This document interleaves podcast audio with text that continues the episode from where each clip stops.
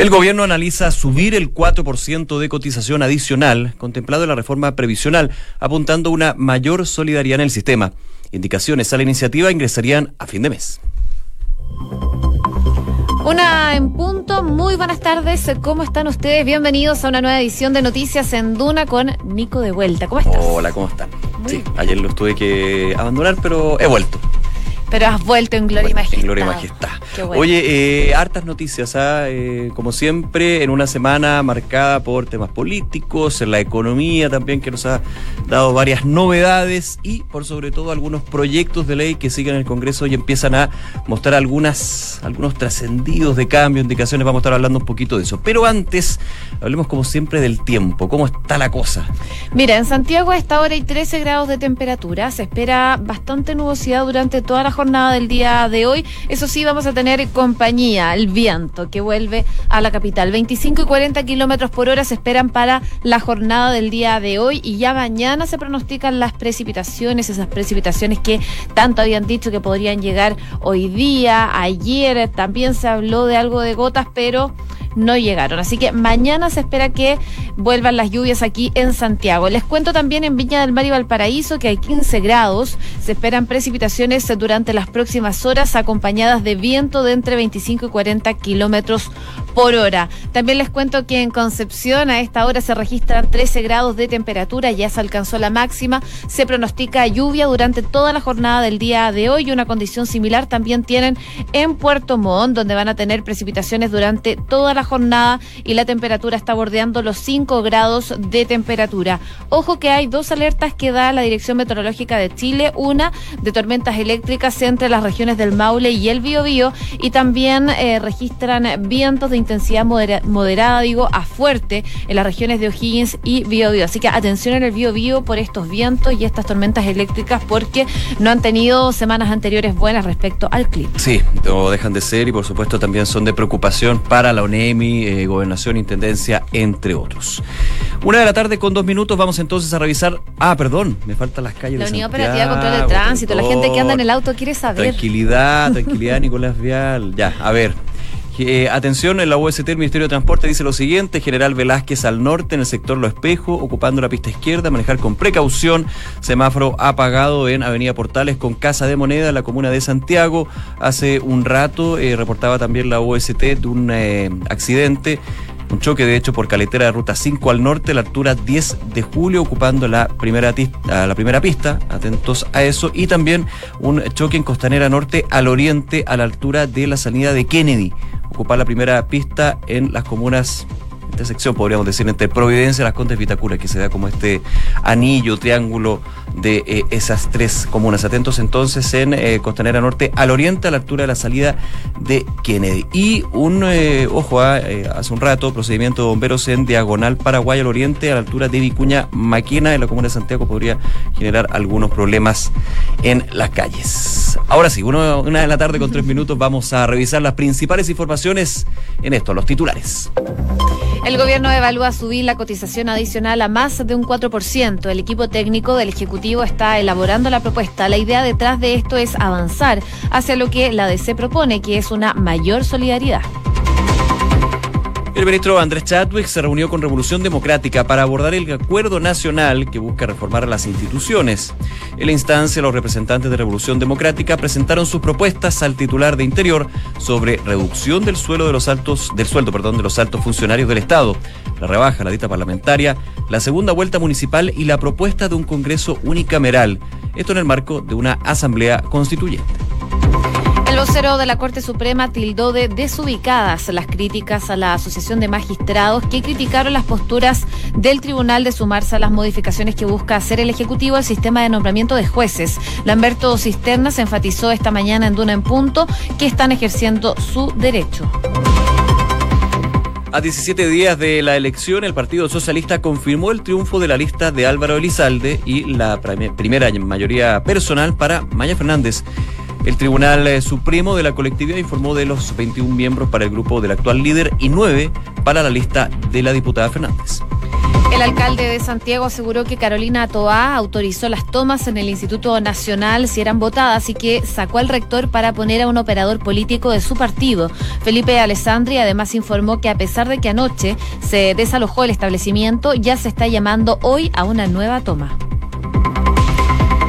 Desde el Colegio Médico criticaron el llamado que está haciendo el Ministerio de Salud a vacunarse contra la influenza sin tener claridad del stock. Según señaló la presidenta del gremio, Isquia Siches, se crea una histeria colectiva. Las autoridades del Biobío advirtieron hoy de un potente sistema frontal en la región. Las lluvias que van a comenzar, eh, que comenzaron anoche, se van a extender hasta el viernes y se esperan 75 milímetros de agua junto con rachas de viento que van a superar los 70 kilómetros por hora. En Reino Unido, Boris Johnson lanzó su candidatura a primer ministro con la promesa de no atrasar el inicio del Brexit. El exsecretario de Relaciones Exteriores precisó que va a continuar negociando para que el acuerdo de divorcio sea aprobado y descartó que el proceso culmine sin tratado de salida con la Unión Europea.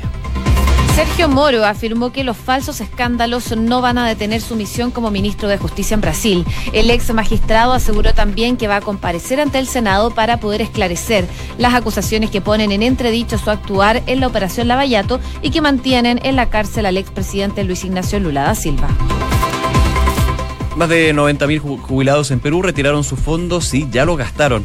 La Federación Internacional de Administradoras de Fondos de Pensiones expresó su preocupación por esta situación de los jubilados respecto a la ley que permite a los trabajadores de ese país retirar el 95,5% de sus ahorros. El Parlamento de Nicaragua aprobó la llegada al país de militares de Cuba, Rusia, Venezuela y Estados Unidos. Con el voto de 72 diputados, en su mayoría oficialistas, el plenario autorizó el ingreso al territorio nacional de efectivos militares, naves, aeronaves y personal militar extranjero. Estarán entre el primero y el 31 de julio. Las Fuerzas Armadas de los Estados Unidos anunciaron que el Boeing 737 MAX volverá a volar en diciembre. Cabe recordar que las operaciones con el popular modelo de avión fueron prohibidas luego de dos tragedias atribuidas a un error de diseño que motivaron una extensa investigación. Y en el deporte, la selección chilena llega a la Copa América de Brasil 2019 como la quinta más valiosa según el sitio especializado Transfer Market. Sin embargo, el documento dice que la Roja está por debajo de Brasil, Argentina, Uruguay y Colombia. Y el duelo de hoy entre Cristian Garín y Robun Hasse por el pase a cuartos del ATP 250 de Holanda fue reprogramado dos veces.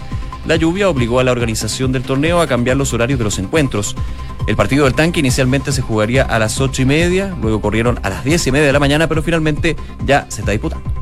Una con siete minutos, partimos revisando las principales noticias del ámbito nacional. Una de ellas tiene que ver con las reformas, las medidas que está impulsando el gobierno y por supuesto cobra fuerza eh, lo que es la reforma previsional. Todo esto, recordemos, eh, luego de las críticas que hizo el domingo José Antonio Cast al incumplimiento del programa de gobierno, el presidente tuvo que salir ayer a decir que está cumpliendo a cabalidad lo que es el programa de gobierno y también salió a hablar Gonzalo Blumel, el ministro de las Express, que enfatizó e hizo un llamado también a los parlamentarios a seguir avanzando en las reformas y en los proyectos que ha impulsado el gobierno. Y en este contexto, entonces, para destrabar la discusión de la reforma previsional y también poder avanzar en este acuerdo que el gobierno en su momento estableció con la democracia cristiana, que es un partido clave para que se pueda aprobar la idea de legislar este proyecto, el equipo técnico del Ejecutivo ya comenzó a tantear las ideas de alzar la cotización, es decir, que no sea un 4% adicional, sino que sea un poco más de ese 4% y ese extra entonces se va a destinar a este componente solidario, un énfasis que mucho ha hecho la democracia cristiana en el último tiempo para poder seguir avanzando en lo que es esta reforma previsional. Claro, información que entrega hoy Pulso de la Tercera y que eh, de alguna manera ya se estaba comentando, analizando desde hace un tiempo. Ya en su minuto el presidente Piñera eh, dejó entrever en una serie de entrevistas que no el, el 4% no era un número mágico, digamos, que podía de alguna manera analizarse si era necesario aumentarlo. De hecho, desde los distintos organismos técnicos se dice que efectivamente el grado de cotización eh, para poder solucionar los problemas del sistema debería ser más de 14%. Estoy sumando el 10% actual que cada trabajador con contrato entre eh, ahorra y este 4 adicional que se sumaría a eh, una cotización por parte del empleador. Podría llegar a 5, es uno de los puntos que se está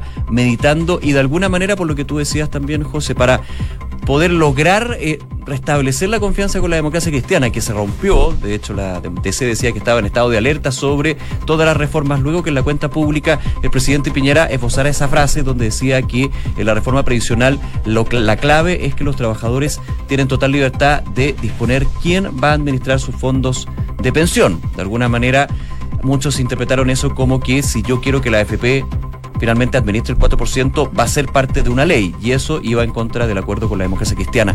Ahora eh, se aclaró que no va a ser así, que las AFP no van a estar dentro de la administración del 4%, pero se sumaría otro elemento que es el de solidaridad.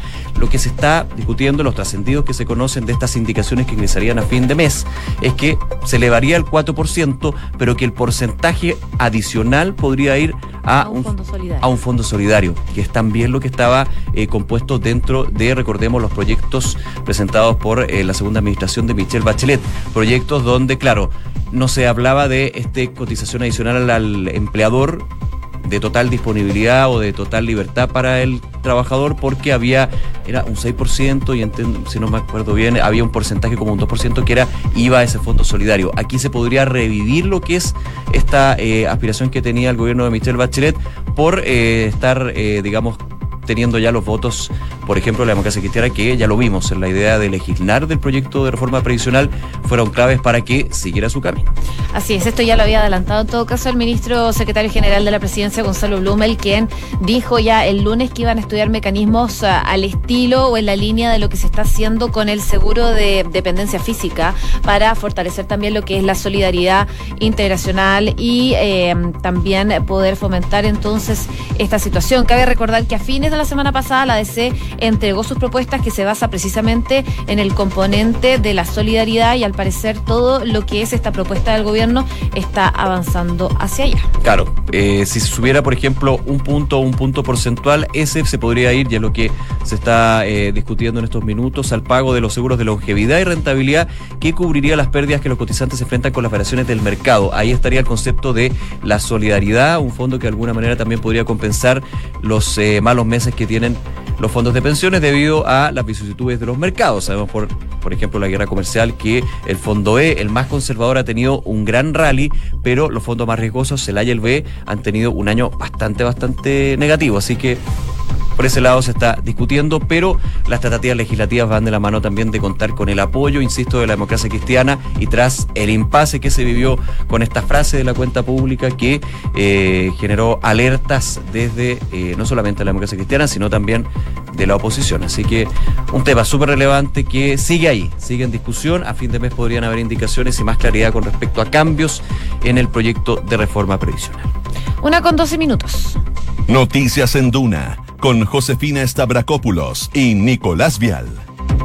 Oye, el tema de la influenza está causando varios problemas. Desde el gobierno están llamando a vacunarse por este brote que hemos tenido. Varias personas eh, están, han sido contagiadas, ya van cerca de 20 muertos por la influenza desde que se comenzó este catastro eh, durante este año. Así que, por supuesto, es un problema. Lo que también es un problema son las dosis, las vacunas. Hoy día miles de vecinos en Maipú llegaron hasta la plaza de la comuna para poder vacunarse contra la influenza luego de que el municipio pusiera a disposición cerca de 1.800 dosis ante la falta de estas en los centros de salud. Un tema que, por supuesto, preocupa es cuántas dosis hay y si hay disponible para todas las personas que lo requieran. Claro, 20 fallecidos que pertenecían a los grupos de riesgo. Recordemos niños menores de 3 años, eh, adultos mayores y también eh, eh, enfermos crónicos, que son justamente los que reciben la peor parte de esta influencia, que ya lo ha dicho el Ministerio de, ya lo ha dicho el Ministerio de Salud.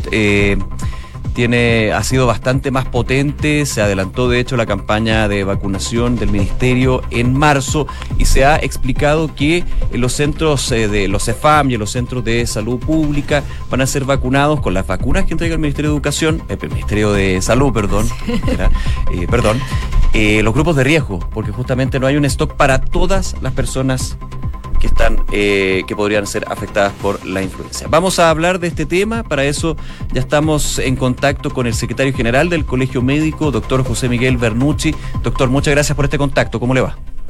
Hola, hola, buenas tardes. Buenas tardes, doctor. Bueno, partir eh, por esta, mm, este revuelo que se ha generado por las vacunas. Eh, ¿Ha habido falta de información? Hoy día eh, hemos visto a varias personas que dicen que hay centros que no tienen las vacunas, sin embargo el gobierno sigue haciendo los llamados a vacunarse. ¿Qué pasa con eso? ¿Está el stock suficiente? ¿Hay para todas las personas que lo requieran? Sí, mira, en realidad nosotros la información que hemos recibido es que efectivamente eh, a nivel, digamos, cuando se pone en marcha esto, generalmente a nivel de los municipios, quienes son los que en su mayoría llevan eh, el tema de la vacunación directa, no de la planificación, sino de la vacunación directa, es que eh, en algunos sectores habría falta de vacunas para la población objetivo, que es la población de riesgo, las cuales ustedes están nombrando recientemente, y que, por el contrario, en otras municipalidades habría un sobrestock de vacunas y se estaría vacunando a personas que están fuera de los grupos de riesgo. Entonces, al parecer estos son signos de eh, una falta o un problema en la planificación y eh, a nivel central, digamos que quienes son quien hace la compra de las vacunas y quien las distribuye a lo largo del país y de los municipios para, en el fondo, realizar la vacunación finalmente, eh, hay algún problema, digamos, en la distribución de esta y en los números. Entonces, la cosa es que efectivamente el llamado, tal como ustedes indican, el llamado a vacunación se tiene que hacer para la población de riesgo. ¿Ya? Esta es lo que los grupos de riesgo que usted decía, ¿no es cierto? Los adultos mayores, los menores de 5 años y eh, los, los pacientes con enfermedades crónicas. Claro. Y, eh, y efectivamente, donde tenemos que asegurar sí o sí el stock tanto a nivel de digamos del ministerio como del municipio es para esa población de riesgo ya que esa población es la que finalmente se ve más afectada con mayor riesgo de morir con mayor riesgo de hospitalización con mayor riesgo de complicaciones la afectada por la influenza. Pero igual es necesario eh, vacunarse para los grupos que no son de riesgo lo que pasa es que en, eh, realidad si eh, uno lo que hace en una política pública en este tipo, en este caso de vacunación, es hacer la política lo más costo efectiva posible. Esto quiere decir que si en el fondo yo vacunando un porcentaje de la población en este caso, en estos grupos de riesgo, yo logro disminuir la tasa de mortalidad, la tasa de complicaciones y las hospitalizaciones necesarias por influenza. En el caso de específico de la influenza, esto se logra vacunando la mayor, sobre el 90% de la población de riesgo. o sea, llega a un 82% aproximadamente. Sí, en realidad hay algunos datos que dicen 85%, 90%, pero cuando yo logro cubrir más del 90% de estos grupos de riesgo, logro a nivel país disminuir la mortalidad, disminuir la complicación y las hospitalizaciones por influenza. Ahora, eh, si, eh, sobre, digamos, esta población de riesgo alguien quiere vacunarse o, o puede acceder a la vacuna, en el fondo no hay problema con que lo haga ya, pero en el fondo el Estado lo que tiene que hacer es asegurar en el fondo que la población que está más vulnerable y mayor en riesgo, en el fondo sea la vacuna, sea vacunada porque ella será protegida por estas complicaciones, digamos, que acabo de nombrar. Estamos conversando con el secretario general del Colegio Médico, el doctor José Miguel Bernucci. Doctor, en ese punto quiero tomar también las declaraciones que hizo la presidenta del Colegio Médico, Isquia Siche, que de hecho criticó el llamado que hizo el gobierno a vacunarse, que uno pensaría que es un llamado muy lógico justamente para eh, reducir y de paralizar lo que es el, el, número de mortandad que se ha dado por la influenza. Señalaba que se está creando una histeria colectiva porque el subsecretario de redes asistenciales y la subsecretaria de salud llaman a vacunarse siendo que no hay stock. También de ayer desde el gobierno señalaban que el problema aquí es que la población se comienza a alarmar cuando ve que hay un número que aumenta en términos de la mortalidad y una campaña que comenzó en marzo empieza a ver el pic de personas y demanda de vacunas justamente en un par de días. Sí, claro. Bueno, a ver, tenemos que acordar, digamos, para, para poner como piso la conversación, que el ente rector, o sea, quien hace la organización tanto de la campaña como de la vacunación, es el Ministerio de Salud. Sí. Por lo tanto, eh, lo otro es que la campaña de vacunación de influenza es una campaña que se realiza año a año. Por lo tanto, en el fondo da razones como eh, de, improvisación o que la gente reacciona de tal o cual forma frente a una realidad, en realidad nosotros creemos que son argumentos un poco pueriles y superficiales, principalmente porque esto es algo que ya vemos año a año. Pero no, no vale en eh, este caso de que se haya adelantado a marzo la campaña. no, no, no. Nosotros creemos que, por ejemplo, adelantar las campañas es una es un buen es un buen aspecto, eh, principalmente cuando uno quiere alcanzar mayor cobertura de vacunación.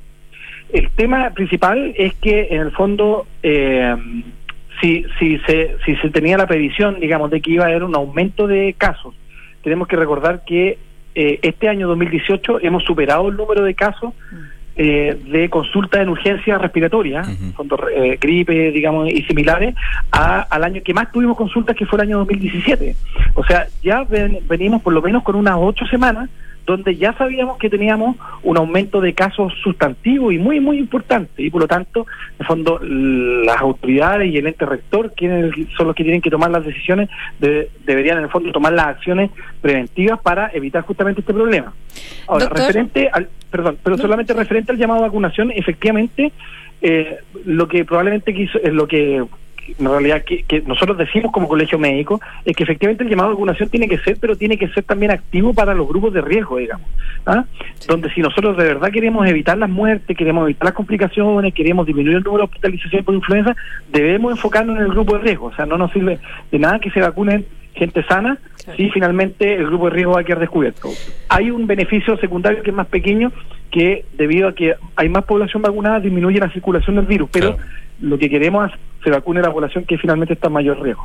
Doctor Bernucci, brevemente porque se nos acaba el tiempo, ¿cuáles son algunas de las recomendaciones que podría dar para esta vacuna? ¿Quiénes se pueden vacunar? ¿Quiénes no se pueden vacunar? Y por ejemplo, por los niños muy chicos, eh, ¿se les pone la dosis al tiro o se va de a poco? Algunas recomendaciones brevemente.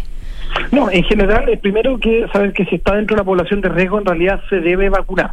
Las causas para no vacunarse en realidad son sumamente puntuales eh, la población de riesgo, como ustedes mismos lo dijeron, ¿cierto? Tenemos el grupo de adultos mayores, mayores de 65 años, los eh, menores de 5, de 5 años y los portadores de patologías crónicas, sobre todo patologías crónicas que afecten el sistema inmune o que eh, eh o que, eh, que sean de patología pulmonar, todos los pacientes asmáticos, todos los pacientes con enfermedad pulmonar obstructiva crónica, eh, todos los que tengan alguna alteración, digamos, de su sistema eh, recibir la vacuna.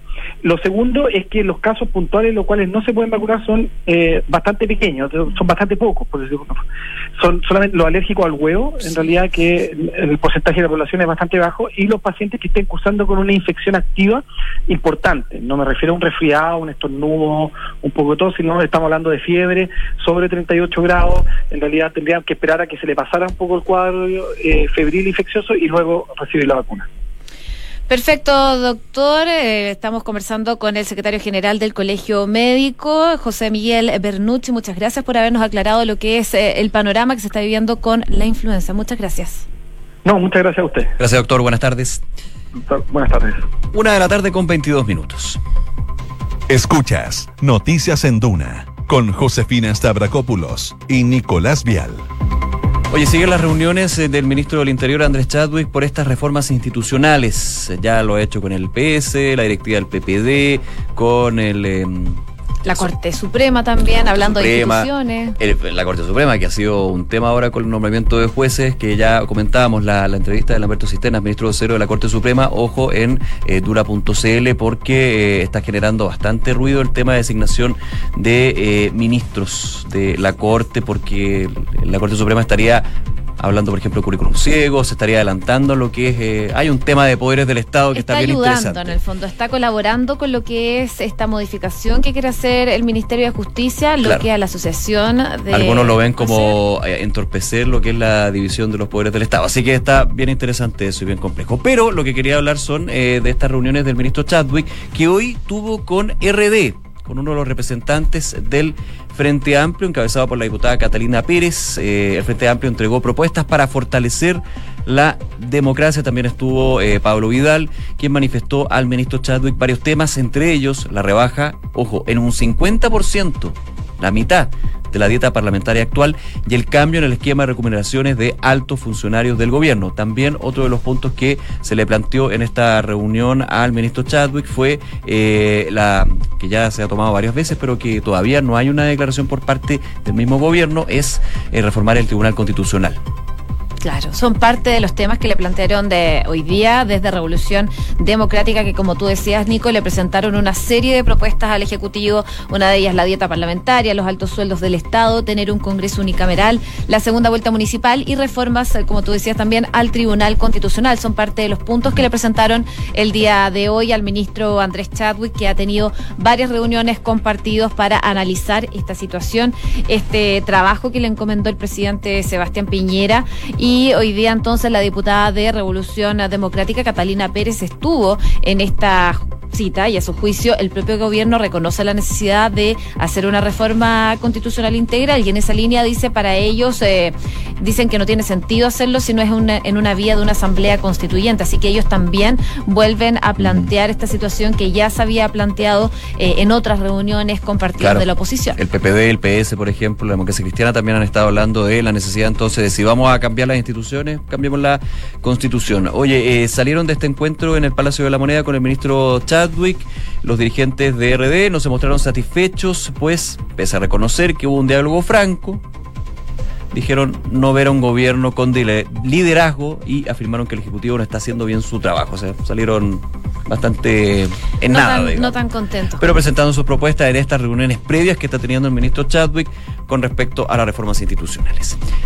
Una de la tarde con 25 minutos. Escuchas Noticias en Duna con Josefina Stavrakopoulos y Nicolás Vial.